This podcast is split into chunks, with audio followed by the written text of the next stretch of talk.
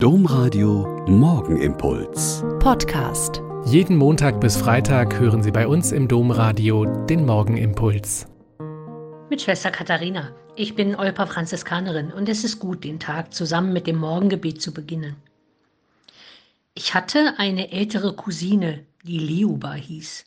Ich hatte als Kind und Jugendliche den Namen vorher noch nie gehört und fand ihn interessant. Und neuerdings kenne ich einige Mädchen und Frauen, die diesen Namen tragen. Ihn trug eine der starken Frauen in der Kirche im 8. Jahrhundert im Frankenreich, also im heutigen mittleren und südlichen Deutschland, die die Art des Kirchewerdens im frühen Mittelalter sehr geprägt hat. Lioba wird in Wessex in England um 705 geboren und einer der Verwandten der Familie ist der spätere Bonifatius, der Apostel der Deutschen.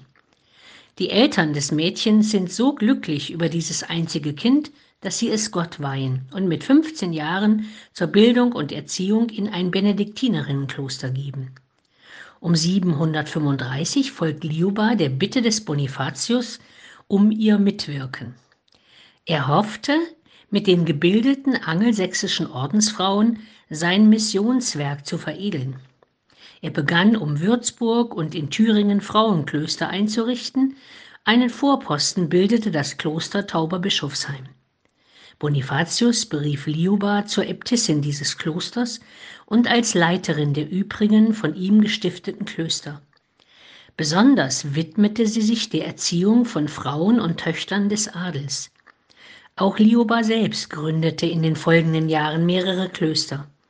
In Tauberbischofsheim richtete sie eine Klosterschule ein, in welcher der Lehrerinnen-Nachwuchs für die neu gegründeten Klöster seine Ausbildung erhalten hat.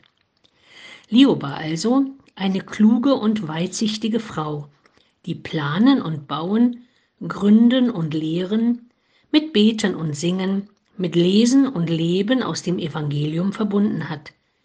Sie hat ein Werk geschaffen, das bis heute gültig ist. Mädchen und jungen Frauen zu Bildung und Ausbildung zu verhelfen, das umliegende Land zu kultivieren und im Kontakt zu den Herrschern ihrer Zeit als besonders gütig mit den Armen bekannt zu sein. Sie hat große Klöster gegründet und geleitet und hat in der Kirche ihrer Zeit eine hoch angesehene Stellung. Der heilige Bonifatius, der Apostel der Deutschen, hat erkannt, dass nur Frauen und Männer zusammen diese Kirche gestalten und glaubwürdig das Evangelium Jesu Christi zu den Menschen bringen können. Der Morgenimpuls mit Schwester Katharina, Franziskanerin aus Olpe, jeden Montag bis Freitag um kurz nach sechs im Domradio. Weitere Infos auch zu anderen Podcasts auf domradio.de.